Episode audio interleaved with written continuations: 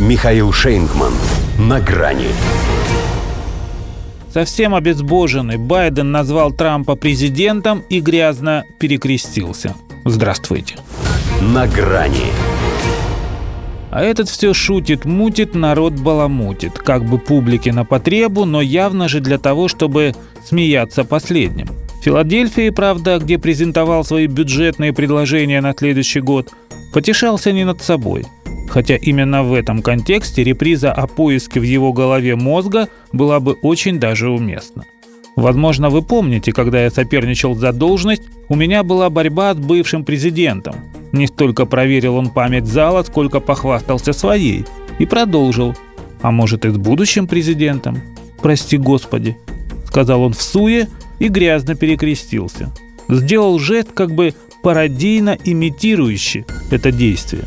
Аудитория к ее чести богохульный юмор, вот уж воистину, прости господи, главы государства, не поняла и не оценила, наградив его вместо бури восторгов и грома аплодисментов откровенно неодобрительным гулом.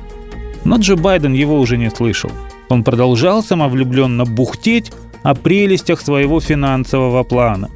Однако все эти его умопомрачительные миллиарды только на оборону запрашивает рекордные 842, и это при 31-то триллионе госдолга, были лишними, поскольку все равно запомнили ему только эту мерзопакостную клоунаду с издевкой над крестным знамением. Потому что Дональд Трамп, конечно, далеко не ангел, но вопросу каратору в стиле «А ты кто такой?» тоже появились. И ответ а-ля Паниковский «Поезжайте в Киев и спросите там, чем занимался Байден» у него бы не прокатил. Так как, во-первых, какого черта он в присутственных местах поминает какого-то своего бога, во-вторых, если он имел в виду нашего, то почему он не сгорел на месте от одного упоминания о нем своим презренным ртом? Ведь полный список того, за что он должен бы попросить прощения, настолько объемен, что до предположения о возможном президентстве Трампа на высшем суде, пожалуй, не дойдет. Все и так карать устанут. Впрочем, сам-то думает, что рядится в белые одежды. Но пусть сейчас и кажется, что быть святее такого папы римского не бог весть какая проблема, у папы Хантера даже это не получается. Потому что там не только без царя в голове, но и без царя небесного. Он насаждает свою религию. Религию мерзости, пошлости и обмана, когда к лику святых причисляют наркомана, преклоняются перед извращенцами и творят себе кумиров из всякого отребья. Ее святая троица – это сам Байден, Альцгеймер и телесуфлер. С ее заповедями все еще проще.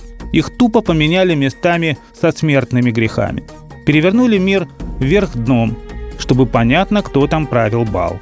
Поэтому не стоит Джо тешить себя надеждой на прощение. Там, где-то на самом дне самой глубокой преисподней, уже разогревается именной котел с литерами Д, Б это как раз по соседству с Чаном с инициалами АГ. Все готово к встрече нового постояльца.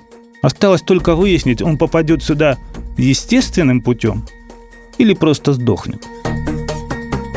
До свидания. На грани с Михаилом Шейнгманом.